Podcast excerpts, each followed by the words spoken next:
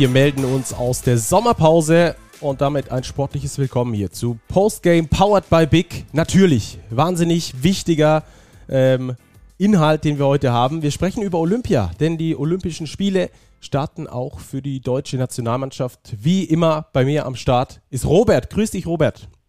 Servus, Stacki. Robert, wir haben heute ein volles Programm. Wir haben gleich drei Gäste. Wir haben zuerst einen Ex-Olympioniken Konrad Wisocki, den werden wir so in ungefähr fünf bis zehn Minuten ähm, anrufen. Danach haben wir den Sportdirektor des DBBs, Felix Leuer, den wir direkt aus Tokio bekommen. Da werden wir uns ganz frische Eindrücke auch von der Eröffnungsfeier und vom Team holen, wie es denn da intern aussieht. Und am Schluss sprechen wir mit unserem äh, Experten Jens noch über das Sportliche was Olympia so mitbringt für unsere Mannschaft, für den DBB. Robert, wie groß ist die Vorfreude auf einer Skala von 1 bis 10 bei dir? Ah, ich würde schon sagen, die ist bei 10. Also ich habe mir gerade eben nochmal die drei Gruppen angeschaut ähm, des Olympischen Basketballturniers. Da ist viel Highlight geboten. Also man hat Team USA natürlich in einer Gruppe mit den starken Franzosen. Dann haben wir die deutsche Gruppe mit eben Australien, Italien, Nigeria dabei, meiner Ansicht nach eine sehr, sehr ausgeglichene Gruppe und auch die Gruppe C, äh, die Slowenen mit Luka Doncic treffen in der Vorrunde bereits auf die Spanier und auf die Argentinier gemeinsam mit Gastgeber Japan. Also ich glaube, da ist viel Highlight geboten und ich meine, Ende Juli, Anfang August ist schon mal eine gute Zeit für hochklassigen Basketball. Ja, ich habe auch richtig Bock. Ich habe äh, in den Spielplan reingeguckt und habe dann gesehen, dass ich glaube, das erste Spiel in der Gruppe A ist direkt mal Frankreich gegen USA. Kann man mal machen, würde ich sagen. also richtig, richtig geil, was, uns, was da auf uns wartet. Äh, allein sportlich natürlich ein absolutes Highlight. Ähm, die Bevölkerung in Japan ist nicht richtig begeistert über diese Olympischen Spiele. Das werden wir aber an dieser Stelle mal so ein bisschen ausklammern für uns weil wir halt dann über das Sportliche sprechen. Können wir vielleicht auch später mal Felix Leuer äh, noch dazu fragen. Äh, Robert, lass uns noch kurz über das Format sprechen, gleich zu Beginn. Ähm, da werden wir später dann auch nochmal darauf eingehen, äh, mit äh, Konrad Wisocki beispielsweise oder auch mit äh, Jens Leutenecker. Ähm, es sind zwölf Teams mit dabei, drei Vierergruppen. Das klingt erstmal immer, finde ich, relativ schwierig, daraus dann irgendwie ein K.O.-System zu entwickeln. Aber äh, das geht ja eigentlich. Ähm, vor allem ist es, glaube ich, für die Qualifikation der deutschen Nationalmannschaft fürs Viertelfinale gar nicht so unzuträglich, oder? Ja, die Rahmenbedingungen sind letztlich so, dass die beiden Gruppen, äh, die drei Gruppen Zweiten jeweils, also sechs Teams, die die Plätze eins und zwei jeweils belegen, direkt ins Viertelfinale einziehen und die zwei besten Dritten, also aus diesen drei Vierergruppen noch die zwei besten Dritten, die damit reinkommen, und ich habe die Gruppenzusammenstellung ja gerade schon angesprochen. Die deutsche Gruppe halte ich für sehr ausgeglichen, aber man hat in Gruppe A eben mit dem Iran einen vermeintlichen Underdog und mit den USA und Frankreich zwei sehr, sehr starke Teams. Also da könnte zum Beispiel die Tschechen eventuell die Leidtragenden sein, die da vielleicht auf Platz drei landen und jetzt nicht unbedingt die beste Bilanz vielleicht vorweisen können. Das kann eben für, für die deutsche Mannschaft schon von hilfreich sein. Wenn wir uns nämlich die Gruppe C anschauen, dort haben wir eben Gastgeber Japan, die vermutlich ja, schon arger Außenseiter sind. Argentinien, Slowenien, Spanien, das sind auch drei sehr ausgeglichene Teams. Aber eben, es reicht, guter Dritter zu werden. Wobei ich jetzt sagen würde, wir sollten jetzt nicht uns ähm, mit dem Gruppenziel Platz drei beschäftigen. Ich glaube, dass die deutsche Mannschaft das Zeug hat, jeden der Gegner zu schlagen. Also sowohl die Italiener als auch die Australier als auch die Nigerianer, die zwar vielleicht von der öffentlichen Wahrnehmung so ein bisschen eine Wundertüte sind, aber die haben eben in der Vorbereitung die Amis geschlagen. Aber ich glaube, die deutsche Mannschaft hat die Qualität, auch die Gruppe zu gewinnen. Und dann wären wir auf jeden Fall ähm, im Viertelfinale. Ja, ich glaube da auch, dass da alles drin ist, von Platz 1 bis Platz 4. Äh, es wird einfach so grundsätzlich darauf ankommen, wie die Deutschen reinfinden in dieses Turnier. Ich glaube, das ist dann immer nochmal eine sehr, sehr spannende Angelegenheit, auch äh, wie du in so ein Turnier reinkommst. Wie viel Nervosität ist da? Wie schnell kannst du diese Nervosität ablegen? Und ich glaube aber, dadurch, dass sie schon dieses ähm, Qualifikationsturnier in Split gewonnen haben und da als Mannschaft schon so gereift sind quasi und jetzt äh, zwischendurch auch nochmal ordentlich Zeit hatten, um zusammenzufinden, noch mehr zusammenzuspielen, ähm, kann ich mir vorstellen, dass die Erfolgsaussichten da für Deutschland ziemlich gut sind. Nur Italien musste ja durch so ein vorolympisches Qualifikationsturnier. Nigeria und Australien, die waren direkt qualifiziert. Ähm, über das Sportliche, wie gesagt, sprechen wir, sprechen wir später nochmal. Äh, das Mannschaftsinterne wie das aussieht, das besprechen wir mit Felix Leuer, wie es, da abgeht. Aber auf den sozialen Medien des DBB und auch bei den Spielern selbst kann man natürlich auch ein bisschen mitverfolgen, wie es da aussieht. Und mir kommt das vor, als wäre das äh, so ein bisschen eine, eine, Klasse auf Klassenfahrt. Die freuen sich unheimlich dort zu sein. Ich habe äh, gerade bei Nils Giffey zum Beispiel in Instagram ein bisschen reingeguckt. Äh, der hat da sehr viele Stories auch von der Eröffnungsfeier selbst gepostet und das fand ich ähm, sehr, sehr cool, dass man da einfach mittendrin war und man hat einfach gesehen, wie wohl sie sich dort fühlen. Und äh, wenn sich das auf das Spiel überträgt, dann ist das natürlich eine ähm, herausragende Sache. Das wäre auf jeden Fall ähm, schön, wenn wir das so sehen dürften. Jetzt na, ähm, sie scheinen nur nicht ganz happy gewesen sein mit ihrem Outfit, wenn ja, ich das, das schnell erwähnen darf. da war nicht, einige Skepsis am Start. Oder, ja, ob sie auf den Rave gehen oder auf die Eröffnungsfeier. Ja, ich wusste das auch nicht so recht. Als ich die ersten Bilder von diesem Olympia-Outfit gesehen hatte, das hatte ich glaube, ich weiß nicht, wer es gepostet hat, ich, ich glaube, es war Maudolo. Das sah irgendwie aus wie das Outfit der Sportschützen oder so. Ja. Die haben ja. doch auch oft so eine Weste einfach an. Aber es ist offenbar das Olympia-Outfit. Aber ich glaube, wenn das jemand tragen kann, dann unsere Basketballer. Ja, sowieso. Und äh, wenn dann auch noch unser Style-Gott Maodolo, also von daher, äh, das sieht dann, das, das sieht gut aus. Auch wenn die Bildzeitung übrigens äh, direkt eine Schlagzeile draus gemacht hat. Ba deutsche Basketballer machen sich über unser Olympia-Outfit lustig. Na dann. Äh, wenn das eine Schlagzeile wert ist, dann äh, viel Spaß. So, Robert, wird aber Zeit, dass die Spiele losgehen. Ja, denke ich auch, denke ich auch, dass es dann ums Sportliche geht. Und jetzt wird es auch Zeit, dass wir äh, Konrad Wisocki anrufen. Ex-Olympia-Teilnehmer oder früherer Olympiateilnehmer von 2008 war da in der Mannschaft mit Dirk Nowitzki und mit ihm werden wir so ein bisschen sprechen. Wie fühlt sich das eigentlich als Spieler an, dort vor Ort zu sein? Äh, wie schwer oder leicht ist es, in dieses Turnier reinzukommen? Und was macht das olympische Dorf auch mit einem? Äh, Lange Rede, kurzer Sinn. Wir rufen einfach mal an und freuen uns, wenn er dann gleich bei uns hier drauf ist.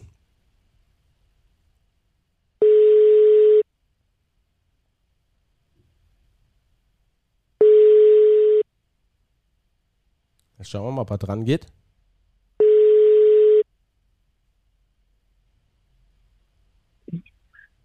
Besaki.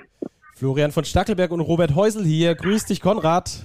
Hi. Hi, du bist direkt auf unserem Mischpult, also nicht erschrecken. Kein Problem. Konrad, äh, du bist Olympiateilnehmer 2008 gewesen. Ähm, wie fühlt sich das an, als äh, Spieler nach Olympia oder zu Olympia fahren zu dürfen? Bei dir war es ja in Peking fühlt sich gigantisch an. Äh, wir haben es ja damals genauso gemacht wie, wie die Jungs äh, dieses Jahr. Wir mussten ja durch die Qualifikationsspiele durch, äh, mussten uns da durch, durchkämpfen und ähm, als dann das Ticket gezogen wurde und wir wussten, dass wir fahren dürfen, war das war natürlich schon ein besonderer Moment. Ja. Ähm, was machst du aktuell, nur kurz um die Fans, um die, um die Zuschauerinnen und Zuschauer oder Zuhörerinnen und Zuhörer abzuholen? Was machst du aktuell? Ähm, du hast deine Karriere ja 2019 bei den Hakro Merlins Kreilsheim beendet. Genau. Ähm, ich äh, habe gar nichts mehr mit Basketball zu tun. Ähm, ich bin, ich habe ja Architektur studiert damals in den USA äh, und bin meinem Beruf jetzt, jetzt treu geblieben. Ich arbeite als Architekt bei der Stadtverwaltung hier in Heidenheim. Wunderbar. Ja, schön, schön. Aber Basketball schaust du auf jeden Fall trotzdem noch. Dein Herz gehört nach wie vor dieser Sportart wahrscheinlich, oder? Na, selbstverständlich. Also ich, ich muss zugeben, es ist, es ist nicht mehr so, so oft wie, wie zu den Zeiten, als ich noch gespielt habe. Aber man verfolgt natürlich die deutschen Meisterschaften und äh, natürlich auch die, die Nationalmannschaft mit der Olympia-Quali und allem drum und dran.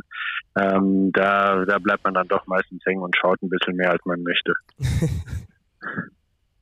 Wie hast du die deutsche Nationalmannschaft gesehen in der Quali bei dem Turnier in Split, als man ja einen relativ steinigen Weg gehen musste, auch die Gastgeber noch aus dem Weg räumen musste, das auch erfolgreich getan hat? Äh, ich glaube, die Jungs haben, haben richtig Herzblut gezeigt. Äh, man hat Spiel für Spiel gesehen, dass sich jeder für jeden freut und äh, man hat auch die, die Qualitäten gesehen. Also ich, es war jedes Spiel irgendjemand anders, der, der groß aufgetrumpft hat. Ähm, und das alles ohne Dennis Schröder, der, der ja Denker und Lenker der ganzen Mannschaft war. Ich glaube, das ist, äh, war, war richtig schön zuzuschauen und ich, ich freue mich für jeden einzelnen von den Jungs. Ähm, ja, ich äh, so, sowas, sowas natürlich mal mitmachen zu dürfen, ist, ist eine ganz tolle Sache. Ähm, wir haben ja lange genug warten müssen. Äh, jetzt, jetzt freue ich mich, dass endlich mal wieder eine deutsche Mannschaft bei Olympia mit dabei sein darf. Du hast insgesamt 51 Länderspiele für Deutschland bestritten. Fünf davon waren bei den Olympischen Spielen. 14 Minuten im Durchschnitt, sogar 2,8 Punkte. Ähm, waren das die fünf schönsten Länderspiele, vielleicht auch die fünf schönsten Basketballspiele in deiner Karriere? Ähm, ja, sowas ist immer ganz schwer zu sagen. Also es ist dieses olympische Flair ist natürlich was, was ganz anderes. Ähm, und dann spielt man gegen Mannschaften. Wir hatten ja eine Gruppe, wo dann die Amis auch mit dabei waren. Ähm, und, und so Spiele, wenn man dann drauf zurückblickt, und da existieren ja mittlerweile ganz viele Fotos, äh, und wenn man die dann äh, irgendwann mal ausdruckt und aufhängt und äh, seinen Kindern zeigt und guck mal, hier bin ich mit LeBron James und guck mal, da spiele ich gegen Kobe, ähm, das sind natürlich Sachen, die die bleiben einem fürs Leben. Und äh, ich wünsche den Jungs natürlich auch, dass die, dass die solche Momente haben, dass die vielleicht noch ein, zwei Siege mehr holen als wir, ähm, das Ganze ein bisschen länger mitmachen können. Ähm, und ich, ich denke, das, es wird so oder so ein ganz äh, unvergesslicher und eine ganz unvergessliche Zeit, gerade das olympische Dorf, ähm, das, die ganze Atmosphäre dort, äh, schade finde ich natürlich, dass, dass keine Zuschauer da sind, dass, dass man vor leeren, leeren äh, äh, Rängen spielen muss. Ähm, aber ich glaube, dieses, dieses olympische Feeling macht das alles dann weg. Ist es dann auch das Prägendste gewesen, was du mitgenommen hast? Die Eindrücke aus dem olympischen Dorf oder sind es doch diese überragenden Begegnungen auf dem Feld, wie du sagst, Spiel gegen die Amerikaner mit James, mit Kobe Bryant? Macht es mehr das neben ich dem Court aus oder ist es die sportliche Erfahrung? Beides, beides. Es ist, war ja dieser, dieser Moment des, des Einmarsches in die, äh, bei der Eröffnungsfeier in die Riesenarena, das war natürlich auch was. Da saßen, äh, ich weiß nicht mehr wie viele, aber knappe 80.000 äh, Chinesen, die, die einem dann zujubeln und ähm, Dirk, der die Fahne schwenken durfte und äh, also es waren, es waren relativ viele Momente, ähm, Leute, die man dann nach ihren Wettkämpfen durchs olympische Dorf mit den Goldmedaillen laufen, irgendwie immer noch um den Hals baumeln. Ähm, äh, Phelps, der äh, zigmal olympisches Gold geholt hat, äh, dann irgendwelche Feiern nach dem nach nach den ganzen Turnieren, wo man dann mit dabei war. Also es gab es gab unheimlich viele Eindrücke, unheimlich viele Momente, die man dort mitnimmt. Ähm, und es ist, sind so viele, dass man wahrscheinlich dann die Hälfte von, von den Momenten äh, gar nicht realisiert oder gar nicht dann wirklich äh, äh, merkt, dass, dass die passiert sind, weil es einfach so viele sind, dass es im Überfluss ist. Ähm, aber es gibt dann doch immer so die, die Einzelnen, die man sich dann rauspickt, an die man gerne zurückdenkt. Ja, äh, ich habe es schon vorhin ähm, in, äh, in dem Vorgespräch mit Robert gesagt, äh, bei Instagram und bei Social Media kann man ja hautnah mitverfolgen, wie es den Spielern vor Ort geht. Und ich habe gesagt, das sieht so ein bisschen aus wie so eine Klassenfahrt, die da unterwegs ist, auf die man sich schon das ganze Schuljahr lang gefreut hat. Ist das damit so ein bisschen zu vergleichen? Ähm, die Saison ist so ein bisschen Alltag und jetzt plötzlich so ein outstanding Event mit der Mannschaft auch noch mit sehr vielen guten Kameraden da zu erleben. Hast du das auch so erlebt? Absolut, definitiv. Ich würde sogar sagen, geht noch einen Schritt weiter in Richtung Pfadfinder.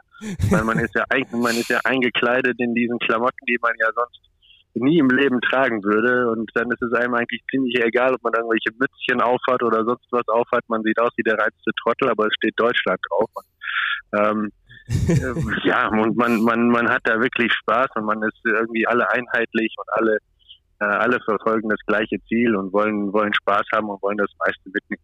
Ähm, aber ja, es ist, es ist was komplett anderes zur, zur regulären Saison. Also nicht nur sportlich gesehen, sondern auch, ähm, wie schon beschrieben, das, das ganze Umfeld und diese, diese Atmosphäre dort. Wie schwer ist es, da den Fokus auch auf dem Sportlichen zu behalten, bei diesen ganzen Eindrücken im Olympischen Dorf, auch Kontakt eventuell zu anderen Sportlern, zu anderen Nationen, ähm, da den Fokus trotzdem zu haben auf die Wettbewerbe, auf die Spiele? Ich glaube, das schafft man dann schon. Sobald man dann in der Halle ist und den Ball in der Hand hat, ähm, macht das Adrenalin auch das Übliche oder die, die restlichen paar Prozent, die man sonst nicht hat und äh, jede Müdigkeit, die man hat oder Aufgeregtheit, die man hat, ist dann auch verflogen. Äh, und im Endeffekt äh, spielt man dann seinen, seinen Stiefel runter, das, was man kann, das, was man schon seit Jahren mitmacht.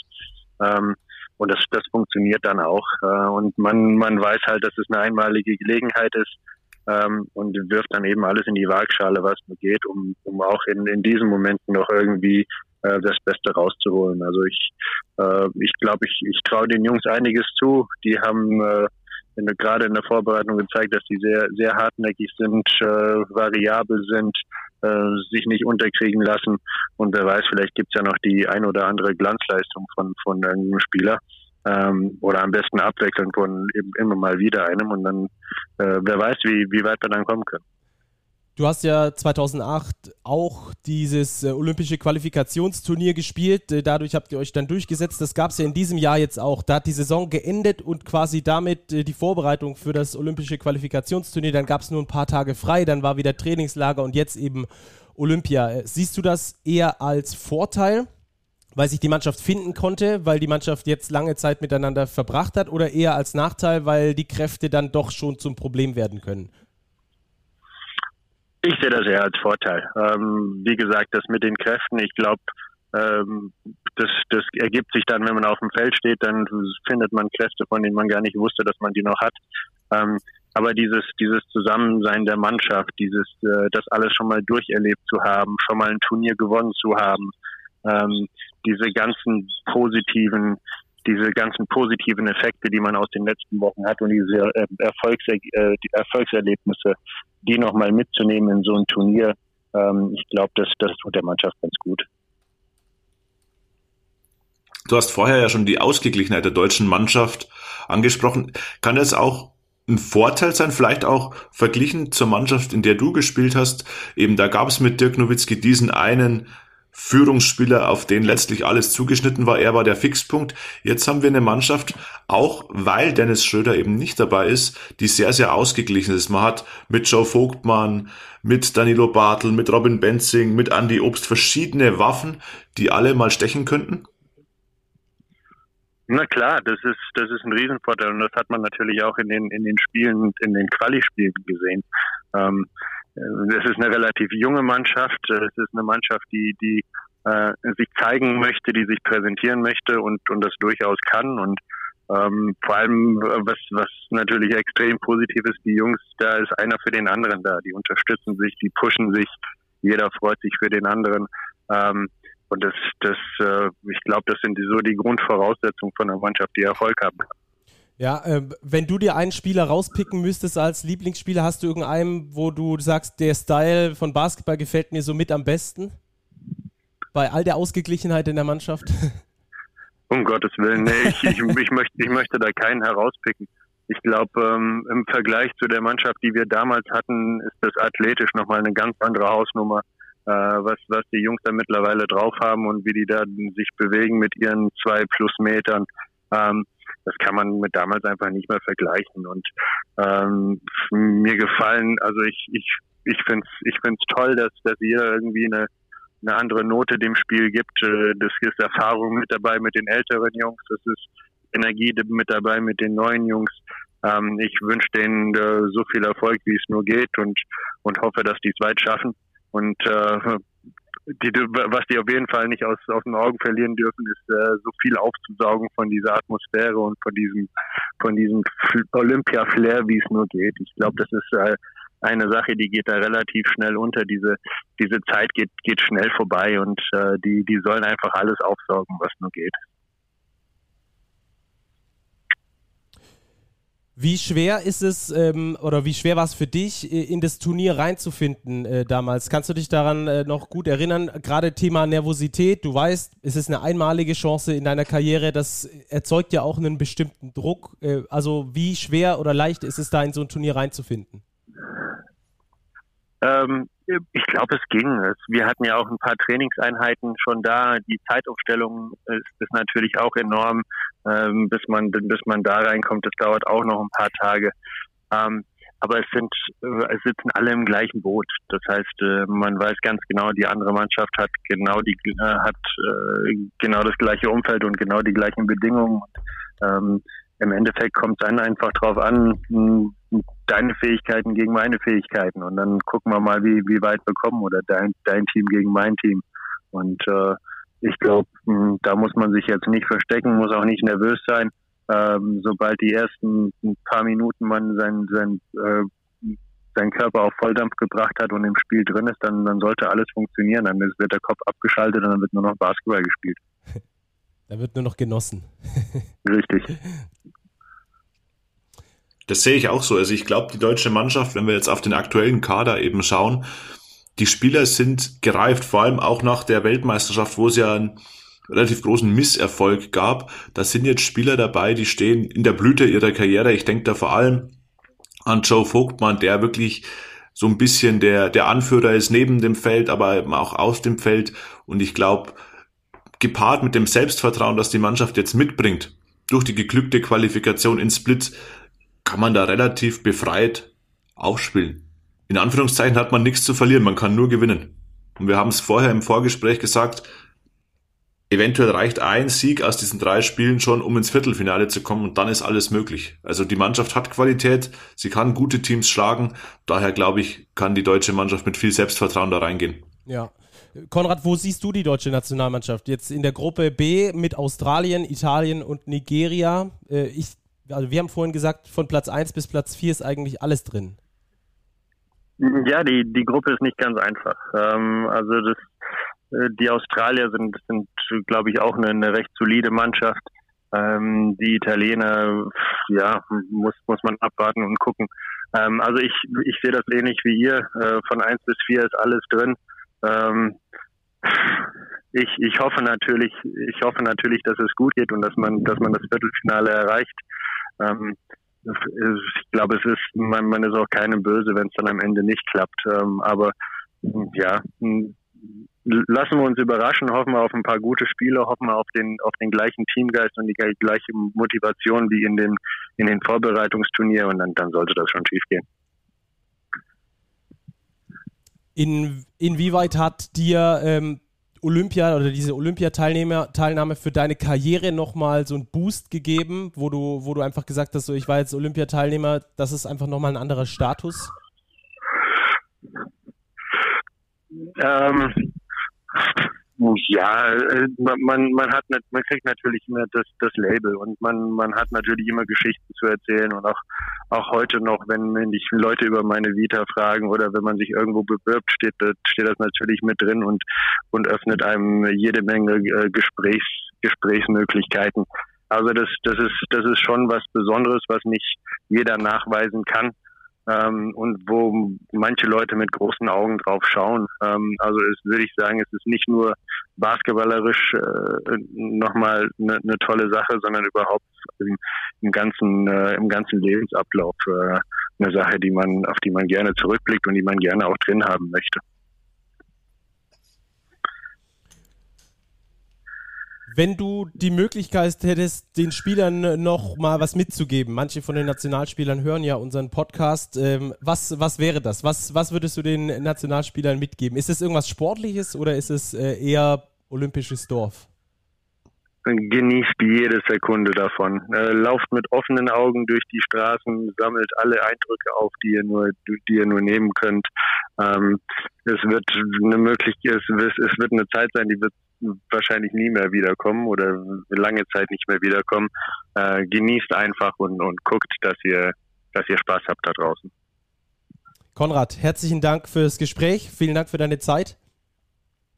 Sehr Vielen Dank, war sehr interessant. Ja, und äh, wir drücken natürlich allen die, die Daumen für die deutsche Nationalmannschaft. Wirst du es wirst angucken? Wirst du, wirst du aufstehen so früh? Ich werde mir wahrscheinlich dann die Highlights angucken. On demand. Sehr gut. Dann herzlichen Dank. Äh, mach's gut und äh, wir sehen uns. Bis dann. Prima. Danke. Ciao. Danke. Ciao. Dankeschön. Ciao. So, Robert, das war mal ein sehr interessantes Gespräch, würde ich sagen, oder? Ja, ein guter Typ. Konrad Wisocki. Ähm, war auch auf dem Feld ein guter Typ. Ich erinnere mich ähm, an seine letzte Station in Kreisheim als er auch so ein bisschen der emotionale Leader des Teams war, ähm, da nochmal besonderen Spirit gezeigt hat. Ähm, ja, ein guter Typ, ähm, Olympiateilnehmer. kann man ihn nicht dämmen. Man hört schon raus, ähm, er erinnert sich schon noch gut und es bedeutet schon einiges im Leben eines Sportlers. Ja, das glaube ich auch. Äh, Gerade die, die Eindrücke vor Ort, ich meine, wir als Zuschauer, ich glaube, wir können das nie wirklich nachempfinden, was es dann tatsächlich bedeutet, dort zu sein. Man hört das immer nur überall, wie äh, cool das im Olympischen Dorf ist und äh, wie viele Leute man trifft. Er hat ja auch erzählt, dann trifft man einfach mal Michael Phelps, der, der mal wieder irgendwie acht Goldmedaillen abgeräumt hat oder was. Äh, und, und dann trifft man, trifft man die Leute dort. Das finde ich schon äh, echt eine herausragende Sache ich bin, ich bin, wenn ich ehrlich bin, so ein bisschen, so ein bisschen neidisch drauf. Äh, ich wäre da gerne mal mit dabei, würde so Mäuschen spielen in diesem olympischen Dorf. Oh, die Partys danach, die müssen ja gigantisch sein nach so einer Goldmedaille. ja, ich glaube, ja, also du hast vollkommen recht. Es ist einfach was Besonderes. Ähm, ich denke mir das auch oft, das müssen wir geschichtlich ein bisschen zurückgehen, wenn ich hier in München mit dem Fahrrad unterwegs bin und einfach durch den Olympiapark fahre, und wenn man sich dann so überlegt, hier Schwimmhalle, hier Stadion, hier die Halle, da drüben das Olympische Dorf. Klar, das ist 50 Jahre her, aber dieser, dieser Flair, der weht da immer noch durch diese Anlagen. Oder auch draußen an der Ruderregatta, wenn da noch die alten Schilder sind, wirklich von 1972 Olympia in München. Und auch im, im Audidom war ja auch ähm, letztlich für Olympia gebaut, die Halle. Ähm, man merkt da schon so diesen, diesen gewissen Flair, äh, der da von Olympia ausgeht den olympischen Geist, wie es so schön heißt. Ja, genau. äh, lass uns noch ein bisschen über die Gegner sprechen, beziehungsweise über die Spiele. Die Gegner behandeln wir später nochmal intensiver, ähm, aber die Spiele auch uhrzeittechnisch, äh, um, um da die ähm, Zuhörerinnen und Zuhörer abzuholen. Äh, Italien ist ja direkt mal am Sonntag früh um 6.40 Uhr das ist äh, mal ein Brett. ist natürlich. Ja, muss man sich ein frühes Frühstück gönnen. Ja. Dann geht das schon. Es wird, es wird noch schlimmer mit dem Nigeria-Spiel. Dafür ja, ist das Spiel gegen die Australier dann relativ human. Das stimmt, das stimmt. Aber bei, bei Italien, da muss man früh aufstehen. Bei Nigeria, da muss man dann wenigstens durchmachen. Aber ob das von Mittwoch auf Donnerstag die beste Idee ist, ist natürlich die andere Drei Frage. Uhr. 3 Uhr, ja. Mittwoch, Mittwoch 3 Uhr äh, ist das Spiel und äh, am Samstag dann 10.20 Uhr. Jeweils natürlich äh, die deutschen Zeiten selbstverständlich. Äh, 3 Uhr nachts hier äh, in, in Tokio zu spielen macht natürlich wenig Sinn. Ähm, ja, so ist eine relativ ungewöhnliche Tip-Off-Zeit auch ähm, für japanische Zeitverhältnisse. Zeitverschiebung sind ja sieben Stunden. Das heißt, ähm, es ist ein relativ frühes Spiel für die Mannschaft. Also 3 Uhr nachts deutscher Zeit entspricht dann, wenn ich richtig informiert bin, 10 Uhr morgens japanischer Zeit. Also jetzt nicht das, die, die Tip-Off-Zeit, die die Spieler wahrscheinlich gewöhnt sind um 10 Uhr früh. Ja, das stimmt. Und dann das nächste Spiel ist dann sieben Stunden oder siebeneinhalb Stunden später am Tag. Das ist schon, das ist schon bemerkenswert, ja, auf jeden Fall. Ähm, was glaubst du, äh, macht das einen großen Unterschied? Bei Olympia sind ja meistens die Basketballhallen, kennen wir leider von internationalen Turnieren äh, im Basketball, nicht besonders gut gefüllt. Ähm, glaubst du, es macht einen großen Unterschied, dass jetzt in Japan keine Zuschauer zugelassen sind, auch bei diesen Spielen beim Basketball nicht? Ach, ich glaube, dass jetzt nach so langer Zeit ohne Zuschauer oder mit sehr wenigen Zuschauern die Spieler sich darauf eingestellt haben und wissen, äh, wie das funktioniert, wie das ist, ohne, ohne Publikum zu spielen. Von daher glaube ich nicht, dass es ein Problem wird, weil eben die Rahmenbedingungen ja für alle Teams gelten. Ja, also von daher glaube ich, dass es keinen großen Einfluss haben wird. Natürlich wäre mit vollen Hallen ähm, schöner. Klar, Team USA würde natürlich wieder massiv ziehen. Auch die, die Spiele der japanischen Mannschaft. Aber ich glaube, dass es auch eine richtige Entscheidung war, äh, der Organisatoren vor Ort eben das Publikum mal außen vor zu lassen, weil eben, wie du am Anfang schon angesprochen hast, es ja doch ähm, Widerstände gibt äh, in der japanischen Bevölkerung, dass die Spiele überhaupt ausgerichtet werden, dass ja doch äh, eine gewisse Anzahl an Gästen aus dem Ausland, nicht nur die Sportler eben, sondern zusätzlich auch Gäste ins Land kommen. Ähm, ja, und man merkt es ja auch immer wieder, es gibt äh, positive Corona-Fälle auch im Olympischen Dorf. Ähm, da müssen wir generell hoffen, dass das alles reibungslos abläuft und dass es eben keine sonderlichen Behinderungen gibt. Ich habe es jetzt ja gehört, im Beachvolleyball die ersten Gegnerinnen der Deutschen von Laura Ludwig konnten schon nicht antreten wegen eines Corona-Falls im Team. Also da hoffen wir einfach, dass das alles reibungslos durchläuft. Ja, wie ja schon die komplette Saison eigentlich. Sind wir immer schon am Daumen drücken. Die sind schon fast blau, unsere Daumen. Weil wir da erstmal für die BBL und für die Euroleague da die Daumen gedrückt haben. Aber da ging Gott sei Dank äh, weitestgehend alles gut, bis jetzt mal ausgeklammert auf dieses Pokaltop vor, das dann da einfach verschoben werden musste. Wegen des äh, Dopingfalls, Quatsch, Dopingfalls, was sage ich denn schon? Corona-Falls bei, äh, bei den Göttingern. Ähm, und ähm, im weiteren Verlauf der Saison ist es dann aber ganz gut gelaufen. Wir hoffen natürlich, dass es dann auch bei Olympia ganz genau so äh, sein wird. Dass es dann da ähm, auch, äh, wie du schon gesagt hast, äh, zu keinen Corona-Fällen kommt. Das wäre ganz, ganz wichtig, ähm, dass, äh, dass äh, da alles einfach gespielt werden kann. Man hat das ja auch in der Pro A so ein bisschen gesehen. Da gab es dann am Schluss diese Corona-Fälle. Da hat sich dann quasi der Aufsteiger ja, fast von selbst ähm, ist er aufgestiegen. Heidelberg übrigens äh, drin in der BBL. Ähm, und äh, da gab es ja dann auch diese verschobenen Playoffs. Ja, also zumindest mal insofern, dass sie, dass sie ähm, in einem neuen Modus ausgetragen wurden und dann konnten da die letzten Spiele leider nicht gespielt werden, weil eben äh, positive Corona-Fälle bei Bremerhaven, Kirchheim und auch ähm, bei Schwenningen wenn ich es richtig weiß, äh, der Fall waren. Und dann ist Heidelberg da schlussendlich so aufgestiegen. Hätten aber ja die letzten zwei Spiele auf jeden Fall gerne noch äh, gespielt. So viel mal dazu. Ähm, wie gesagt, Corona immer noch ein Thema, auch beim Basketball. Und wir hoffen sehr darauf, dass es im Basketball dann keine positiven Fälle gibt und alles sauber ausgespielt werden kann. Ähm, 3x3 ist ja auch noch ein Thema. Das ist seit diesem seit diesen Olympischen Spielen erst olympisch. Das ist so ein bisschen das Beachvolleyball des Basketballs. Der, äh, die, kleine, äh, die, die kleine Schwester sozusagen ähm, des Basketballs. Äh, wie, wie stehst du zu 3x3? Ich muss gestehen, dass ich es bisher nicht überaus intensiv verfolgt habe, aber das, was ich gesehen habe, fand ich eigentlich ganz unterhaltsam. Also ich glaube, dass das schon ähm, gut funktionieren kann. Da ist viel Action, es gibt schnell viele Punkte. Es, die Zeit ist relativ knapp. Ähm, es wird eben nur auf das halbe Feld gespielt, wie du sagst, drei gegen drei. Ähm, ja, ich glaube, das hat, hat Potenzial. Ähm, ich werde bei den Olympischen Spielen auf jeden Fall mal reinschalten. Ja, ich auch. Also ich verfolge das ein bisschen intensiver, gerade so über die sozialen Medien und das ist einfach echt eine richtig geile Sportart, weil quasi so auf alles äh, gesetzt wird was, was den Sport ausmacht. Äh, Schnelligkeit, Attraktivität, Athletik, auch, auch, es wird auch ein bisschen härter gespielt als im 5 gegen 5 Basketball. Auch das ist äh, schön zu sehen und äh, natürlich alles auf Highlights ausgerichtet. Das ist schon eine richtig nice Nummer. So, ich glaube vor allem auch für den Sommer, für den Sommer gut.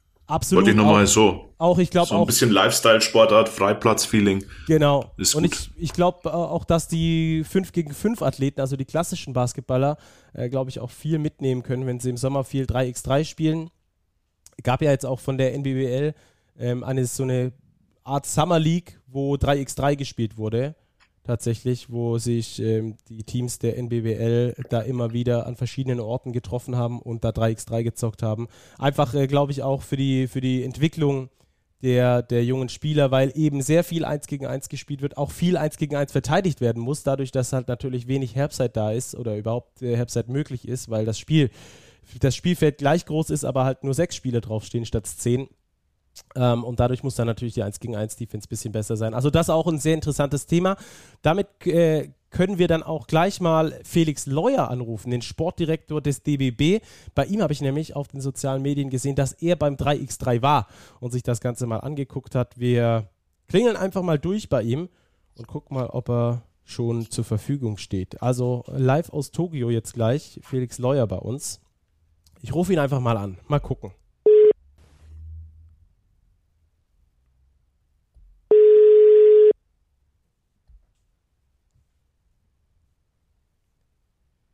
Hallo?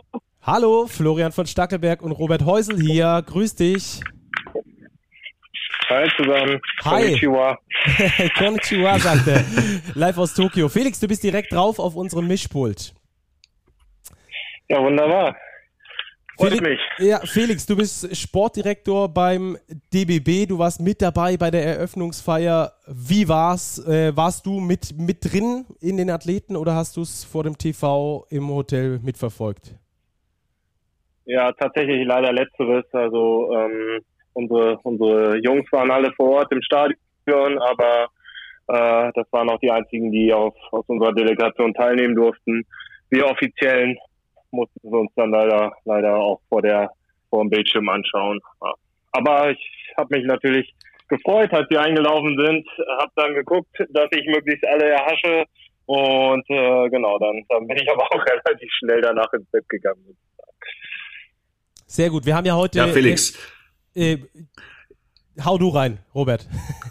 Ja, ich wollte erstmal äh, erstmal auch einen schönen guten Morgen aus Deutschland zumindest. In Japan ist es ja schon ein bisschen, wie viel Zimmer? Ja, später Nachmittag, glaube ich. Ähm, ich glaube, wir ja. müssen dich unseren Hörern erstmal ein bisschen vorstellen. Sportdirektor beim DBB, kannst du kurz beschreiben, wie deine Aufgaben allgemein verteilt sind und speziell jetzt auch bei den Olympischen Spielen in Tokio?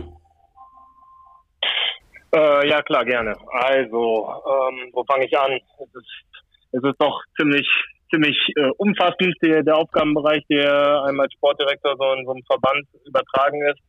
Ähm, ich bin grundsätzlich verantwortlich für die äh, für den Leistungssport, also sprich 5 gegen 5, aber auch 3x3 und dort dann äh, für den Bereich der U16 weiblich bis hin zu den A-Herren und äh, im 3x3-Bereich eben auch analog dann bei den Mannschaften. Das heißt, ich bin dafür verantwortlich, dass äh, wenn Lehrgänge anstehen, wenn Turniere anstehen, dass wir mit der Vorbereitung darauf ähm, ja, äh, optimal eben äh, vorbereitet sind mit meinem Team zusammen. Ähm, ich bin verantwortlich, mit den Trainern zusammen an Konzeptionen zu arbeiten, äh, bin verantwortlich, mit den Landesverbänden zu kommunizieren und äh, letztlich auch eine große Aufgabe ähm, wir sind ja vom Verband äh, zum Großteil auch Bundesmittel gefördert, äh, dann mit den verschiedenen Institutionen, die da zusammenhängen, ähm, ja, mit, mit denen in den Kontakt zu treten und die Kommunikation zu führen, also sprich DOSB, aber auch das BMI, also Bundesministerium für Inneres, die letztlich dann auch entscheiden, wie viel Geldmittel man zur Verfügung bekommt. Also das sind, sind dann auch äh, tatsächlich so Büroarbeiten, die, die viel anfallen, ja. Und jetzt jetzt bei Olympia speziell hier vor Ort ähm, bin ich einfach auch für die für die Kommunikation mit dem DOSB zuständig, äh, dass dass da alles glatt läuft, ähm, dass dass wir, wenn irgendwelche Aufgaben anstehen seitens des DOSB, dass ich da ähm, zusammen mit unserem Teammanager, der im Dorf ist, ähm, da als als Kontaktperson äh, dastehe und dann bin ich auch äh, dafür zuständig, wie heute, wir haben, wir kommen eben gerade vom Technical Meeting mit der FIBA, also äh, sprich da, da haben wir die letzten Sachen abgeklärt vor unserem ersten Spiel morgen, da werden dann die Trikots gecheckt, da werden die Roster gecheckt, solche Sachen, da, ja, das, das unterfällt dann eben meinem Aufgabenbereich hier vor Ort. Mhm. Du bist äh, also nicht im Olympischen Dorf, du bist irgendwo im Hotel untergebracht? Genau, grundsätzlich bin ich im Hotel untergebracht, das ist circa eine halbe Stunde Busfahrt. Äh, ich kann aber jederzeit ins Olympische Dorf. Also das hat der DOSB mir dann ermöglicht. Ähm, ja, wir, wir waren ja, wie ihr wisst, relativ kurz vor knapp jetzt mit der Qualifikation. Also wir haben es ja genau vor, vor zwei Wochen jetzt ungefähr vor unserem ersten Spiel dann, dann geschafft und das Ticket gelöst als letzte Delegation. Da war dann entsprechend nochmal viel zu tun, ähm, ja, im, im Anschluss an Split. Ähm, und also wie gesagt, der DOSB hat mir dann ermöglicht, eine Akkreditierung zu bekommen, die, die mir äh, den Zutritt zum, zum Olympischen Dorf erlaubt. Aber untergebracht bin ich im Hotel, genau. Ja. Was waren da so Aufgaben, die ihr jetzt äh, nach Split erledigen mussten oder musstet oder vor allem deine Aufgaben jetzt direkt nach Split äh, Reise buchen oder wie kann ich mir das vorstellen? Ja, die, die Reise buchen selbst musste ich Gott sei Dank nicht. Das, das äh, organisiert dann tatsächlich auch der DOSB. Ähm, das meiste, was wirklich in diesem Jahr oder was, was jetzt anfällt, ist, ähm, hat alles äh, unter dem, dem Stichwort Corona ähm, funktioniert. Also du musstest äh, verschiedene verschiedene Covid-19-Tests hier PCR-Tests organisieren, ähm, musstest verschiedene Listen ausfüllen, ähm, einen Activity Plan äh, einreichen, der auch von der japanischen Regierung dann wiederum genehmigt werden muss. Ähm, deswegen war man da auch sehr unflexibel, was jetzt noch mal im Vorfeld irgendwie Testspiele oder sowas angeht, weil man von diesem Activity Plan eigentlich nicht mehr abweichen durfte, äh, weil es sonst äh, weil man sonst Gefahr gelaufen wäre, dass die Regierung dann im Nachgang den, den Plan nicht mehr akzeptiert und dann, ich weiß nicht, was dann tatsächlich passiert wäre, aber zumindest wurde so äh, kolportiert, dass man dann am Flughafen stehen könnte und nicht einreisen kann. Also die Hauptaufgaben, die wirklich in den zwei Wochen dann noch anstanden, war ähm, dafür zu sorgen, dass wir alle dann auch nach Tokio einreisen können und, und hier vor Ort dann sein dürfen. Ja. Felix, Stichwort DOSB, du hast ihn jetzt schon mehrfach erwähnt. Wir sind natürlich super happy, mhm. dass du uns aus Tokio live zur Verfügung stehst. Ähm, dennoch hätten wir natürlich auch gerne mit dem ein oder anderen Spieler gesprochen. Ähm, laut DOSB sind aber keine Interviews bzw. Podcasts aus dem Olympischen Dorf erlaubt. Wie stehst du denn dazu? Vor allem, wir sind ja immer noch ja einen Rand-Nischensportart mit dem Basketball. Jetzt haben wir so ein Highlight, was jetzt von der Zeitverschiebung her für den für den deutschen Markt vielleicht auch nicht überragend gut liegt. Wie stehst du zu dieser Medienpolitik des DOSB? Oh, ja, äh, schwierig. Ich kann es natürlich auf der einen Seite verstehen, weil weil man da auch irgendwie eine, eine, eine strikte Regelung, glaube ich, treffen muss, weil man sonst immer wieder irgendwie äh, verschiedene verschiedene Anfragen hat und dann da eine Einzelfallentscheidung äh, treffen muss und dort eine Einzelfallentscheidung grundsätzlich, klar, freue ich mich natürlich immer darüber, wenn, wenn in den Medien über Basketball äh, am besten positiv berichtet wird. Von daher ähm, äh, würde ich mich natürlich auch freuen, wenn unsere Jungs irgendwie äh, ja möglichst viel auch nach außen äh, ihre Gefühle ausdrücken können. Das machen sie ja auch viel über über über soziale Medien. Ne? Da, da kommt ja viel rüber. Aber letztlich, ja, ich ich ich kann es ich kann es nachvollziehen, dass der DOSB da Sachzwängen unter, unterworfen ist, sagen wir es mal so. Also von daher, genau, äh, ja, das, das, wäre jetzt wahrscheinlich so, also das, was ich dazu sagen kann oder will, ja. ja, äh, verstehen wir natürlich. Äh, Nein, also, also ich, ich, ich, es ist jetzt nicht so, dass ich nicht meine freie Meinung und der DOSB da mit gezogener Waffe hinter mir steht. Aber letztlich, also ja, wie gesagt, äh, es gibt eben dann dann dann äh, bestimmte Verpflichtungen, die man auch als als äh, Verband dann hat.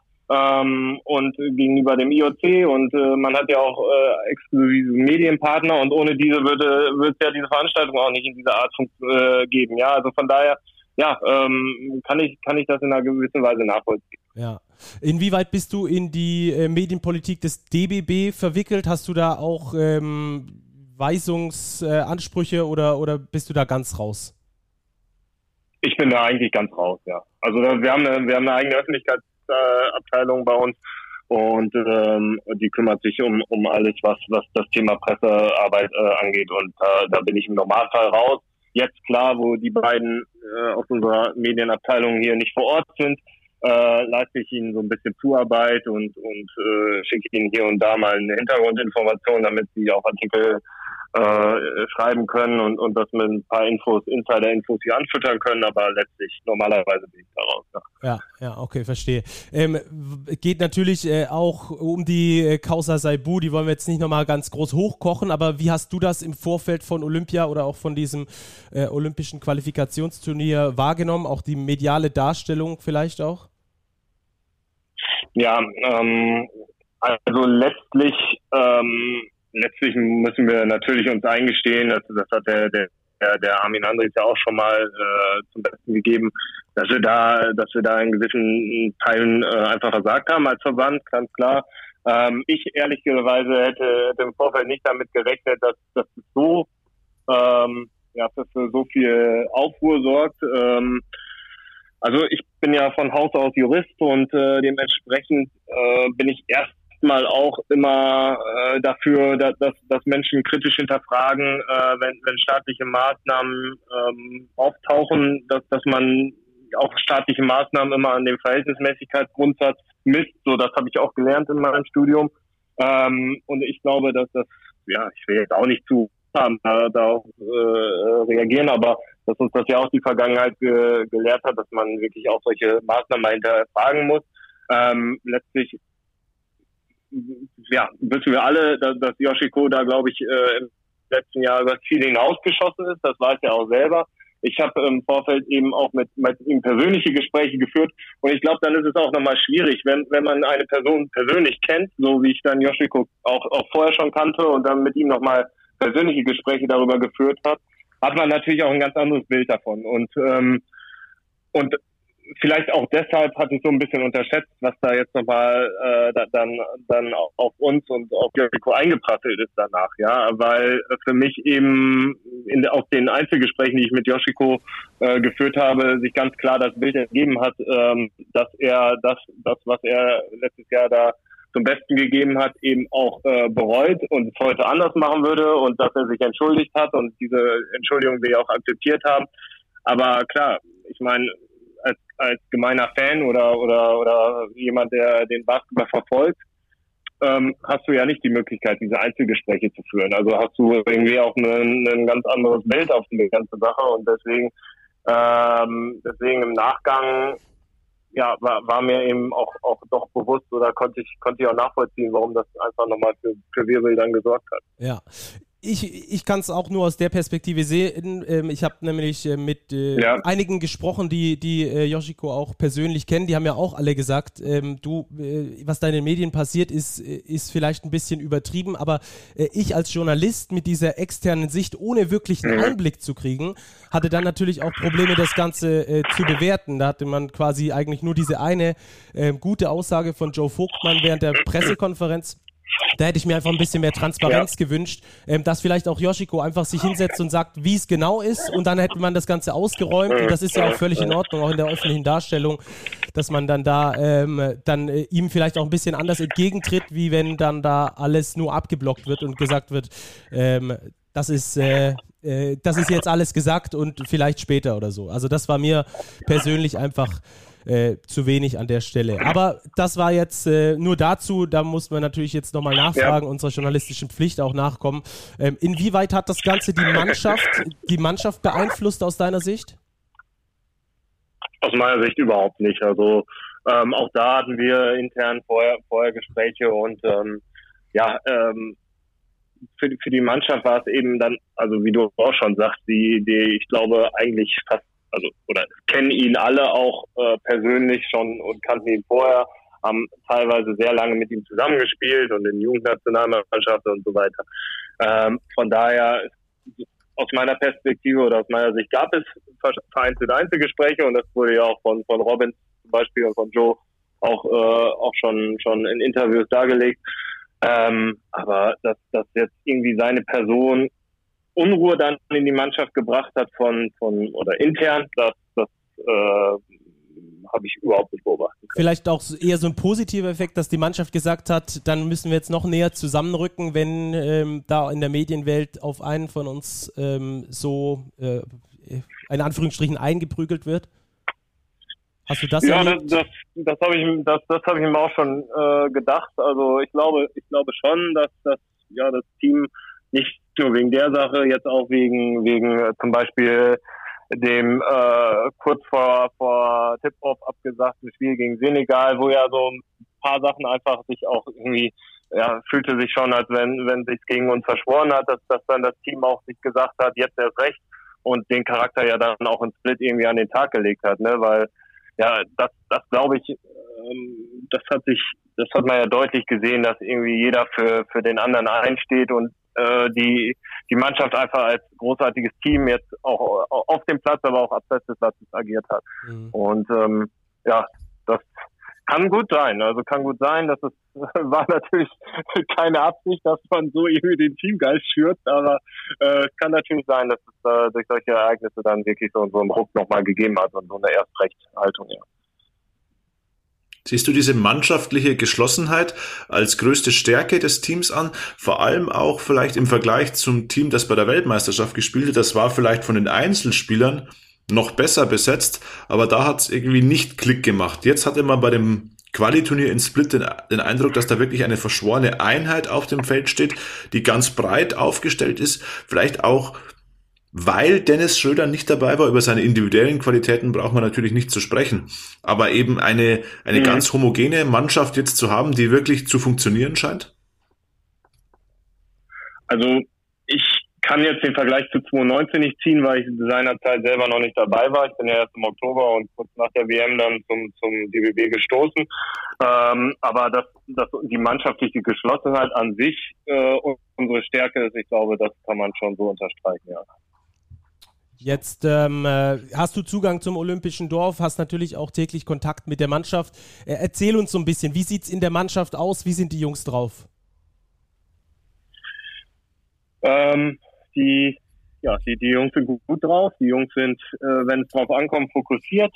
Ähm, genießen aber auch dieses, dieses olympische Flair, habe ich denn zumindest den Eindruck oder, oder ähm, ja, sehe seh ich eben den, den Augen auch an. Also wir gehen hier zusammen äh, rüber zur, zur Mensa, die, nicht, sagen wir mal 200 Meter Luftlinie vom, vom äh, deutschen Haus weg, äh, weg liegt und gehen gemeinsam essen, ähm, sind immer wieder aufs Neue fasziniert von den, von den vielen Nationen und vielen Sportlern, die man hier sieht. Ähm, also ja, es ist so, so eine Mischung, glaube ich, aus, aus äh, neben des olympischen Geistes, aber dann auch fokussieren auf das, auf den eigenen Wettbewerb. So mhm. würde ich das mal, so würde ich das mal ausdrücken wollen, ja. Eigener Wettbewerb ist ein gutes Stichwort. Wir haben es vorher im Vorgespräch auch mit Konrad Wisocki schon besprochen. Wir sehen die deutsche Gruppe als sehr, sehr ausgeglichen. Mit welcher Einstellung geht man ran? Wir haben gesagt, letztlich ist von Platz eins bis vier tatsächlich wahrscheinlich alles möglich. Äh, ja, ich, ich, würde sagen, ähnlich sehen wir es auch. Ähm, genau, wir, die Teams, ich meine, die Italiener haben wir natürlich jetzt in, im Supercup in der Vorbereitung auf Split haben wir gespielt gegen die. Äh, muss man aber auch sagen, dass, dass sich die, das Team doch, doch dann noch ein bisschen verändert hat. Ähm, ich glaube, von den äh, zu erwartenden Starting Five morgen haben gegen uns gerade mal zwei Spieler gespielt. Ähm, aber da würde ich es auch sehen als Duell auf Augenhöhe gegen Nigeria. Bin ich mal gespannt. Ich meine, klar ist man jetzt so ein bisschen beeindruckt über, über den Sieg in der Vorbereitung von denen äh, gegen, die, gegen die USA in Las Vegas da. Wobei man ja auch sagen muss, da haben sie wohl auch ein Weihnachten und Geburtstag bei, bei, beim Schießen irgendwie äh, zusammen gefeiert. Also und dann und dann die Australier, ich meine, die sind jetzt nicht von ungefähr. Ich habe eben noch das FIBA-Ranking angeguckt, dass, äh, da werden die äh, als absoluter Goldfavorit sogar gehandelt. Ja, also die haben schon gute Jungs dabei. Ich meine, in dem Spiel wird man wahrscheinlich eher Außenseiter sein, aber ja, warum nicht? Ne? Also irgendwie äh, auch auch in Kroatien waren wir bei äh, zwei von vier Spielen, denke ich mal, mindestens Außenseiter und äh, das hat uns ja auch ganz gut zu Gesicht gestellt. Ja, an Nummer 3 sind sie da gerankt, die Australier, ähm, mit, mit am, am höchsten. Also nur noch Spanien und USA werden da höher gerankt im FIBA äh, World Ranking. Äh, hast du uns noch Insights? Ja, ja, ein World Ranking, aber es, gibt so ein Power Ranking, habe ich eben noch bei, bei Instagram gesehen auf jeden Fall. Und da wurden die Australier an 1 gesetzt, die USA, glaube ich, jetzt an 2 und, und Spanien an 3. Aber okay. das sind ja auch Spielereien, nur ja, ja. Ähm, äh, hast du uns noch ein paar Insights aus der Mannschaft? Sind alle fit? Gibt es äh, Angeschlagene? Gibt es äh, irgendwo ein Fragezeichen dahinter? Äh, nee, sind, sind alle fit. Sind alle fit und ähm, wir, wir haben gleich unser Abschlusstraining. Und, und ja, dann hoffen wir mal, dass alle fit bleiben und dann hat der Trainer die Qual der Wahl morgen.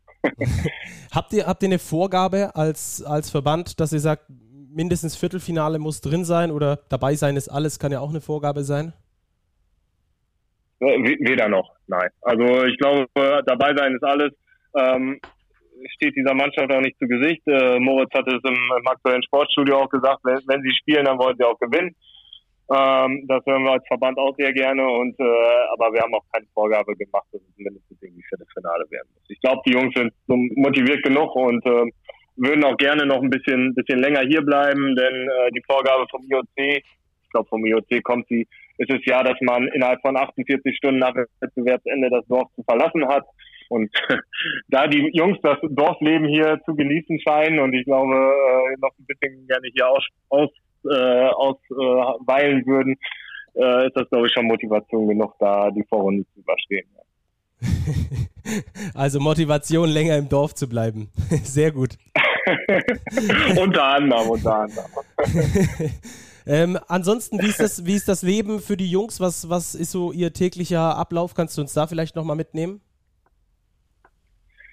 Ähm, ja, also ich bin ja, ich bin ja dann doch immer ein Stück weit entfernt, sage ich mal, weil ich, äh, wie gesagt, nicht, nicht im Dorf wohne. Ähm, aber wir haben meistens irgendwie eine, eine, eine Zeit vorgegeben, innerhalb der äh, dann gefrühstückt wird. Also das ganz locker und individuell. Dann gehen die Jungs meistens in ihren, ihren Gruppen dahin, ähm, wie sie auch auf den Zimmern sind, glaube ich, machen sie das.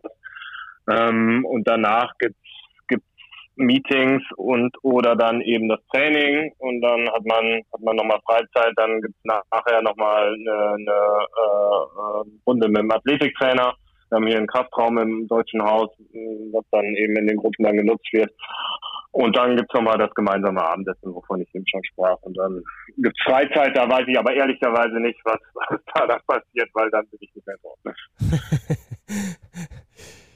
ja, sehr gut. Ähm, dann Felix, vielen Dank für deine Ausdrücke, äh, für deine, für deine Eindrücke aus Tokio. So rum stimmt's. Ähm, schön, äh, dich gehört zu haben und ähm, hat, hat großen Spaß gemacht. Ja, mir auch. Auf jeden Fall richten Jungs, richten Jungs schöne Grüße aus. Wir verfolgen das Ganze natürlich hier und hoffen auf einen guten Start gegen die Italiener. Das mache ich. Dankeschön und äh, euch einen schönen Samstag. Danke. Die Daumen sind gedrückt. Bis dann. Danke. Ciao, ciao. Ciao. Ja, super, danke. Ciao.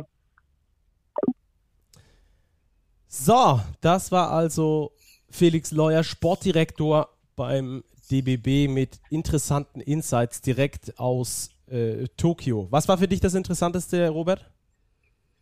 Ja, ich glaube, interessant ist es einfach, dass sich die Aussagen zu decken, die jetzt Konrad getroffen hat und die jetzt Felix beschreibt, dass die Jungs wirklich dabei sind, das alles aufzusaugen, den olympischen Flair zu genießen, das Dorfleben genießen.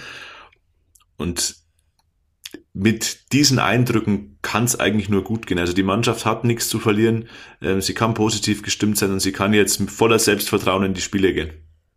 Ja, und diese Spiele, die wollen wir jetzt nochmal besprechen mit unserem Experten Jens Leutnecker, unser dritter Gast am heutigen Tag. Den wollen Wahnsinn, wir hatten, hatten wir noch nie. Heute, haben wir, heute legen wir richtig auf, Robert. Das war ja. äh, große, große organisatorische Meisterleistung. Ja, bisher, jetzt wenn Jens noch ans Telefon geht. Oh, da schauen wir mal, da schauen ja. wir mal. Yes, Sir. Yes, Sir. Jens Leutnecker, Jetzt, unser Experte. Grüß dich. Grüße euch. Jens, wie läuft's Jens, bei dir? Jens, du bist ja ein ganz besonderer Gast. Gast ja, Nummer äh, drei. Soweit, soweit so gut. Ähm, ja, ich bin gespannt auf die Olympischen Spiele. Ich glaube, es kann ein richtig gutes Turnier werden. Und ähm, ja, we will see. We will see, so sieht's aus. Ähm, lass uns ganz kurz über das Format sprechen. Wir haben es äh, in der Sendung bisher auch schon das ein oder andere Mal gehabt. Die ersten beiden jeder Gruppe kommen weiter, plus die zwei besten Dritten aus, äh, na, aus drei Gruppen. Also die Chancen stehen gut für, für Deutschland, oder? Ja, es ist ein fast vergleichbares Format wie in den ersten, äh, wie im Qualifikationsturnier. Ähm, man hat die Möglichkeit in einer also man hat große Möglichkeiten, aus der Gruppe rauszukommen und dann in diese K.O.-Spiele reinzukommen. Und, äh, und da geht es dann vorwiegend natürlich immer um Tagesform, aber auch um welche Strategie passt zu den anderen Mannschaften. Ja, und über die wollen wir jetzt gleich sprechen. Gegner Italien, Nigeria, Australien. Genau in der Reihenfolge werden sie auch gespielt. Italien dann gleich am Sonntag früh 6.40 Uhr. Äh, da gibt es ein paar äh, namhafte Spieler. Gallinari, Polonara, Melli. Ähm, wie spielen die Italiener? Wofür steht der italienische Basketball? Und ähm, glaubst du, die drei sind die Schlüsselspieler oder hast du noch eine Ergänzung? Die Italiener hatten extrem viele äh, Pick and Rolls in ihren bisherigen Spielen. Ähm, ich halte sie auf den ersten fünf, sechs, sieben Positionen für sehr stark.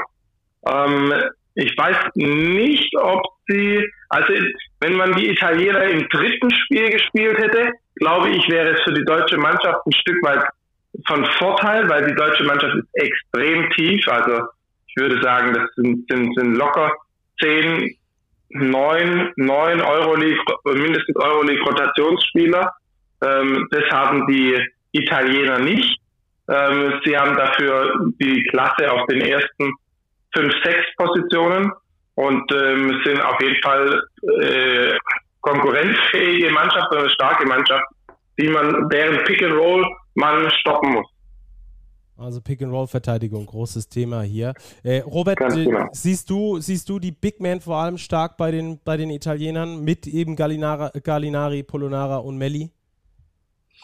Ja, das sind jetzt das nicht weniger die klassischen Big Men. Äh, ich finde so, die, die richtigen Center fehlen fast ein bisschen im Team der Italiener. Ähm, ich sehe die Italiener als extrem offensiv starkes Team. Jens hat die Pick-and-Roll-Fähigkeiten schon angesprochen. Ich meine, die haben im Qualifikationsturnier gegen die Serben 105 Punkte erzielt. Also die können offensiv richtig gut scoren, weil eben auch nahezu jeder Spieler werfen kann. Eben auch auf ja. den großen Positionen. Nicolo Melli auf der 4, ein extrem gefährlicher Schütze. Über Gallinari braucht man nicht sprechen.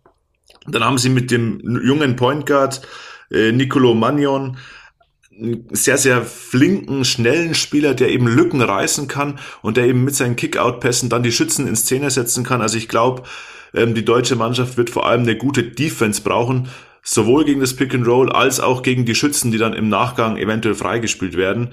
Ähm, auf den großen Positionen sehe ich die Deutschen mit Vogtmann, mit Wagner, mit Bartel sogar im Vorteil gegenüber den Italienern. Ja, Flo, lass mich das ergänzen mit einer Statistik. In den drei Spielen ähm, haben sie, äh, drei Spielen in dem Qualifikationsturnier, zumindest sehe ich hier drei, äh, die getaggt wurden, haben sie 46 Prozent Dreier getroffen. Ähm, also extrem starke, wurfstarke Mannschaft. Ähm, auch auch die, die Würfe aus den Dribblings haben sie sehr selten genommen, aber wenn sie sie genommen haben, dann sind es 90 Punkte pro 100, das ist okay. Ähm, ich würde aber definitiv mit äh, Robert mitgehen, dass wir inside einen Mismatch haben. Offensiv. Offensiv, ja. ja. Und ähm, die, die dann können wir auch gleich über die deutsche äh, Mannschaft noch kurz sprechen. Äh, Im Split war das Kernthema der deutschen Mannschaft die Defense, äh, was natürlich auch aus dem Gesichtspunkt her Sinn macht, weil man eben noch nicht so lang zusammenspielt. Dann ist es offensiv oft so, dass es nicht ganz so flutscht. Das wird sich jetzt ein bisschen ändern, weil eben noch ein paar Wochen ins Land gegangen sind, wo zusammen trainiert werden konnte. Aber ähm, man sagt ja so gerne, Offense äh, wins Games, Defense wins Championships. Ähm, wo, wo gehst du äh, mit bei Italien gegen Deutschland, äh, Jens? Also für ein Championship wird es schwer, sag ich mal. Schwierig. ähm, gehen wir mal die Herausforderung für die Nationalmannschaft an. Was hat die, die Nationalmannschaft hat eine Sache geschafft, die es, die fast unmöglich ist. Ähm, sie sind beim, beim Olympischen Turnier zum offensiven Brett gegangen wie keine andere Mannschaft und hatten trotzdem die beste Fastbreak-Verteidigung. Das wird in diesem Turnier extrem wichtig, weil ähm, wir wissen, dass die Mannschaft ein Stück weit limitiert ist, äh, offensiv. Äh, das ist einfach so. Wir haben Schröder nicht dabei. Das bedeutet, uns fehlt dann ein Stück weit die Creation. Die kann natürlich immer wieder von Loh, von Vogtmann, von, äh, von Wagner kommen. Aber wir werden da auf jeden Fall Basketball arbeiten müssen. Und, äh, und die, wenn man es schafft, zum offensiven Brett zu gehen, ohne Fastbreak-Punkte zu kassieren, ähm, dann wird man immer eine Chance haben, im Spiel drin zu bleiben, erstens. Und zweitens wird man immer die Chance haben, das Spiel langsam zu machen, weil die äh, Gegner zum Beispiel, äh, prädestiniert dafür ist Nigeria, die spielen so schnell und wollen so schnelle Abschlüsse haben. Wenn man das aber diszipliniert verteidigt und das nicht zulässt, dann haben die nichts gegen diese Switch-Verteidigung. Und äh, auch Italien, äh, die Hauptstärke ist Pick and Roll. Pick and Roll kannst du ein Stück weit mit Switch-Verteidigung ausschalten. Also es geht für mich jetzt eher darum, diese Leistung, die man gezeigt hat, auf einem höheren Level bei den Olympischen Spielen jetzt nochmal zu bestätigen. Und ich sehe keinen Grund, warum das jetzt nicht der Fall sein sollte, dass die Mannschaft das kann. Ja, ähm, also das ist das erste Spiel gegen Italien. Du hast Nigeria schon angesprochen, da machen wir doch direkt weiter. Ähm, die mhm. Nigerianer, du hast gesagt, spielen sehr schnellen Basketball, sind äh, bekannt für ihren Fastbreak-Basketball, haben in der Vorbereitung auch gegen die USA gewonnen. Wie hoch bewertest du diesen Sieg und ähm, was muss die deutsche Nationalmannschaft machen, um gegen Nigeria gewinnen zu können? Okay, um das einzuordnen von dem Spiel, muss man das Spiel gesehen haben da sieht man äh, 10, 12 NBA-Spieler, die eigentlich keinen Bock haben, Basketball zu spielen. Ähm, bei diesem Testspiel.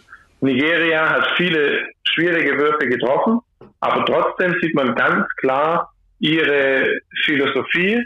Das ist eine ganz klassische NBA-Philosophie von einem jungen Team. Sie wollen schnell spielen. Mike Brown ist ja der Coach, der auch schon junge NBA-Teams als Head Coach angeführt hat. Sie wollen schnell spielen. Sie wollen viele Dreier werfen. Sie haben in diesen, in den Spielen bisher, Vorbereitungsspielen, im Schnitt, im Schnitt 30 Dreier im Halbfeld genommen, sogar mehr, wenn du die Fast Breaks noch mitnimmst. Das bedeutet, diese Mannschaft will extrem schnell spielen und ähm, eine taktische Tiefe konnte man jetzt mit einem großen Playbook und so weiter, konnte man jetzt nicht erkennen, aber das ist auch gar nicht das Ziel dieser Mannschaft. Ähm, die Mannschaft lebt von der Varianz, also Varianz im, äh, im Shooting. Wenn sie treffen, dann können sie wirklich jedes Spiel gewinnen, weil es dann total schwierig wird, sie individuell zu verteidigen. Das kennt man auch vom Freiplatz. Wenn du, äh, wenn dir einer zwei Dreier äh, hintereinander reingeworfen hat, dann kannst du jetzt nicht nochmal einen Dreier zulassen, sondern musst dann ein Stück weit überspielen. Und das ist das Spiel, das äh, Nigeria auszeichnet. Ja, das wird auf jeden Fall eine interessante Kiste, äh, gerade ob äh, diese, ich sag mal, diese europäisch geprägte Basketball-Idee äh, von der taktischen Tiefe, wie du es gesagt hast, ähm, vom Ball rotieren lassen, auch äh, in der Defense ähm, über Switch beispielsweise zu kommen, ähm, ob die dann äh, gegen Nigeria vielleicht das Quäntchen am Schluss ausmacht, dass es die deutsche Nationalmannschaft schafft, äh, sich da durchzusetzen. Ähm, Robert, wir haben über die Australier bereits kurz gesprochen, äh, gerade mit Felix Leuer noch. Äh, die sind ähm, an Nummer 3 gesetzt, was die, das FIBA World Ranking angeht, beim Power Ranking sogar auf die 1. Äh, siehst du die Australier so gut? Hast du sie so auf dem Zettel? Persönlich würde ich sie nicht ganz so weit vorne sehen, weil ich glaube, es gibt Mannschaften, die sind da noch vor allem individuell besser besetzt. Über die Amerikaner brauchen wir gar nicht zu sprechen. Aber wir haben eben auch Spanien dabei, wir haben Frankreich dabei, wir haben Slowenien mit einem Luka Doncic, der ein gutes Team um sich rum hat. Also, puh, ja, aber dazu muss ich auch sagen, ich habe von den Australiern zu wenig gesehen, dass die Qualität haben und dass die Basketball spielen können. Ähm, das, glaube ich, ist unbestritten. Ja, hat man bei der letzten WM ja auch gesehen. Ich glaube, sie sind Dritter geworden, wenn ich es richtig weiß. Auf jeden Fall waren sie bis im Halbfinale. Äh, Jens, was zeichnet die Australier aus? Australier haben ihre Flow-Offensive, was ich sehr interessant finde, ähm, dass sie vor einigen Jahren, ich glaube es war vor zwei olympischen äh, Zyklen, haben sie die Entscheidung getroffen, ähm, eine Offensive, ein offensiv, offensives System einzubauen, äh, nachdem alle Spieler, und zwar wirklich alle von der U14 oder U16 äh, Nationalmannschaft aus, ähm, die, dass die dieses, diese Spielphilosophie umsetzen. Und diese Flow-Offensive ähm, ist, ist eine Continuous Motion Offensive. Das ist jetzt ein so Fachchinesisch. Aber was ich sagen möchte ist, dass diese Flow-Offensive nie aufhört. Ein bisschen wie die Triangle Offense. Triangle Offense, äh, Chicago Bulls, Golden State hat sie dann auch gespielt. Die könnte man äh, eine Stunde lang durchlaufen, weil es immer wieder verschiedene Ausstiege gibt. Und diese Continuous Motion das zeichnet sie aus, weil die Spieler, die jungen Spieler, die auch reinkommen, sind in der Lage, ich spreche zum Beispiel von einem äh, Manchester Cyborg, ähm, sind in der Lage, nicht nur defensiv äh, beizutragen, sondern offensiv direkt diese Reads zu haben. Der perfekt, die perfekte Gegenwaffe oder das perfekte defensive Instrument gegen Flow ist äh, viel Switchen. Wenn Pick and Roll geswitcht wird, wenn Handoffs geswitcht werden, wenn indirekte Blöcke geswitcht werden, dann wird es schwierig, da einen Vorteil zu generieren. Gegen eine traditionelle Pick-and-Roll-Verteidigung, wie zum Beispiel Drop oder einen Hedge ähm, oder traditionelle Konzepte off-screen, dann wird es echt schwierig, diese Australier zu stoppen. Aber wenn man es schafft, gut und mit exzellenter Kommunikation zu switchen, hat man die Möglichkeit, den Rhythmus zu bestimmen und einfach diesen Flow aus dem Spiel herauszunehmen. Jetzt gibt es ja ein paar NBA-Spieler unter den Australiern, Paddy Mills äh, alle zuallererst, äh, aber sonst auch äh, Joshua Green von Dallas beispielsweise, Joe Ingles von den Utah Jazz äh, und so weiter und so fort. Wir haben ähm, da noch viel mehr Spieler, also die allermeisten oder die Hälfte mindestens ist unterwegs in der NBA. Werden wir da auch so ähm, wieder, wieder einen sehr ähm, athletisch lastiges Spiel sehen bei den, bei den Australiern? Mm, ja, Australier sind generell gut athletisch. Die Patty Mills ist natürlich, äh, Patty Mills ist ein Problem. Also für die deutsche Nationalmannschaft, weil die Frage ist, wer kann wen im Switch verteidigen? Äh, ich liebe Joe Vogtmann, aber ich weiß es nicht, ob er es kann. Ähm, die, die Frage ist, willst du, wenn du switchst, äh, holst du dann einen Mann äh, her, um zu doppeln und dann eine Rotation einzuüben? Vielleicht haben sie das gemacht, die Deutschen, man hat nichts davon gesehen, ist ja klar. Das wäre eine, ein Stück weit eine Geheimwaffe, also äh, um es zu verdeutlichen, zum Beispiel Mauro Loh verteidigt gegen Paddy Mills, Block kommt, Vogtmann switcht raus und jetzt würde ein Giffey als Helfverteidiger, was er extrem gut kann, würde Richtung Paddy Mills gehen, ihn stören und dann würde man hinter Giffey rausrotieren und probieren dann, äh, dann den Ball quasi ein bisschen zu jagen. Und das kann ich mir gut vorstellen, dass das eine Möglichkeit sein könnte, äh, um Paddy Mills zu verteidigen. Joe Ingles, glaube ich, eins gegen eins gegen Vogtmann oder auch gegen Wagner natürlich. Äh, Wagner habe ich jetzt weniger, weniger Bedenken, wenn der gegen Mills geht. Ähm, das ist dann, Joe Ingles halte ich jetzt nicht für den überragenden 1 gegen 1 Spezialisten. Super Werfer, aber nicht der mega 1 1 Spezialist. Mhm. Ja, sehr interessante äh, Einblicke. Die Australier sind die älteste Mannschaft in dieser Gruppe, ähm, haben auch schon richtig äh, Erfahrung mitgebracht, auch eben nach einer erfolgreichen WM 2019. Äh, da hat äh, Felix Leuer gesagt, gegen die Australier sind wir vielleicht Underdog. Wie siehst du das, äh, Robert? Ob Underdog oder nicht, glaube ich, ist im Endeffekt fast egal ich sehe die deutsche Mannschaft nicht weit weg von den Australiern. Ich sehe sie auch nicht weit weg von den Italienern, genauso wie von den Nigerianern. ob jetzt Underdog oder nicht, es ist ein Spiel. Ähm, und die Deutschen sind, ich habe es vorher schon mal betont, meiner Ansicht nach in der Lage, jedes Spiel zu gewinnen gegen diese drei Gruppengegner. Natürlich können sie womöglich auch jedes der drei Spiele verlieren. Aber es ist jetzt nicht so, dass man sagt, man wäre so großer Underdog, als wäre es eine Riesensensation, dass man die Australier schlägt so weit würde ich nicht gehen. Also ich glaube, das ist schon ein Duell auf Augenhöhe. Ja. Jens, letzte Frage. Wohin geht's für die deutsche Nationalmannschaft? Wenn du eine Prediction ausgeben musst, was glaubst du, wie weit, wie weit reicht's für das Team von Henrik Rödel?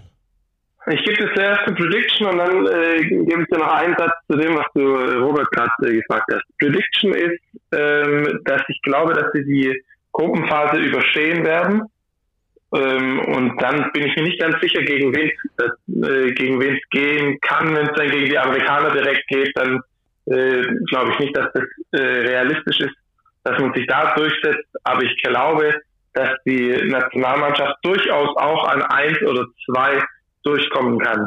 Ähm, was mich so ein bisschen, äh, muss ich ganz ehrlich sagen, was so ein bisschen fragwürdig ist, immer äh, im deutschen Basketball ist, dass man das Licht so extrem unter den Scheffel stellt. Also wir haben hier jetzt eine Mannschaft, die aus neun Euroleague und NBA-Spielern besteht. Das ist eine Mannschaft, die in der, im Qualifikationsturnier fast keine Defensivfehler gemacht hat. Wenn eine andere Mannschaft diese, wenn Italien jetzt Deutschland scoutet äh, oder Australien, dann denken die sich auch, okay, shit, die haben eine richtig gute Verteidigung. Also immer dieses dass wir sagen, wir sind überall der Underdog, das kann man natürlich machen, aber das bringt einen meines Erachtens nirgendwo hin. Ja, das, was dich hinbringt, ist, du musst äh, versuchen, das Spiel zu gewinnen und mit, mit Mut äh, reingehen. Und genau das hat die Mannschaft auch ausgezeichnet bei diesem Turnier. Und ich glaube, wenn sie sich zutraut von Anfang an und sagt, hey, wir können das packen, äh, wir können möglicherweise auch in ein Halbfinale kommen, ja, dann, dann glaube ich, dass sie dass sie echt äh, richtig mental stark sein kann. Super, darauf äh, freue ich mich. Wäre, wäre super, wenn da der deutsche Basketball für Furore sorgt. Äh, Jens, vielen Dank ja. für, deine, für deine Einschätzungen. Super, herzlichen Dank. Hat wie immer großen Spaß gemacht und äh, wir schauen uns das Ganze mal an und vielleicht hören wir uns dann ja schon am nächsten Sonntag wieder. so machen wir es. Bis, Bis dann. dann, mach's gut, ciao. Jo, ciao. Jens, ciao. So, Robert, Drei Gäste, das war mal eine, eine richtige XXL-Folge, die wir heute am Start hatten. Ähm, hat großen Spaß gemacht, auch mal in der Sommerpause wieder ein bisschen ans Mikro ranzutauen und ähm, den Jungs da nochmal äh, die Daumen zu drücken. Ich hoffe, hoffe, dass es für Deutschland weit geht. Meine Prediction ist Viertelfinale. Wie sieht es bei dir aus? Hätte ich auch gesagt. Ich, ich würde es dann ein bisschen abhängig machen vom Gegner. Ich habe jetzt den Turnierbaum nicht auswendig im Kopf, gegen wen es dann gehen würde. Das, glaube ich, ist auch schwer vorherzusagen, geht, weil man eben nicht weiß, nicht. ob man erster, zweiter oder genau. dritter wird. Also das ist aber auch sonst nicht vorauszusehen. Die ersten, nur kurz äh, nochmal für euch, auch liebe Zuhörerinnen, liebe Zuhörer, die ersten drei, also die, die jeweils Gruppenersten äh, plus der beste Gruppenzweite sind gesetzt und der Rest wird ausgelost zwischen den Gruppenzweiten und den Gruppendritten, wer dann gegen wen spielt. Also da gibt es auch gar keinen festen Turnierbaum. Na, okay. Also ich würde sagen, Viertelfinale und dann drei Euro ins Phrasenschwein. Schauen wir von Spiel zu Spiel. Wunderbar. Also, die Daumen sind gedrückt. Vielen Dank, äh, Robert, für deine Zeit. Hat großen Spaß gemacht, wie immer mit dir. Ähm, ja, auf jeden Fall. Äh, Sommerpause, da kam, es war eh ganz ungewohnt, letzten Sonntag mal ohne eine Folge Postgame. Ja. Daher ist schon gut, dass jetzt Olympia ist. Ja, so sieht's aus. Endlich wieder Basketball gucken und das auch noch auf Olympianiveau. Da freuen wir uns richtig drauf, auch wenn es etwas an unserem Schlafrhythmus zehren wird. Naja, sei es drum. Basketball ist wichtiger als Schlafen, wisst ihr ja. Das war's von Postgame Powered by Big. Wir hören uns höchstwahrscheinlich nächsten Sonntag wieder um dann mal die Vorrunde rekapitulieren zu können und vielleicht ja sogar einen Viertelfinalisten äh, zu analysieren. Bis dahin, macht's gut und äh, drückt den Deutschen die Daumen. Wir tun's auf jeden Fall. Ciao, ciao.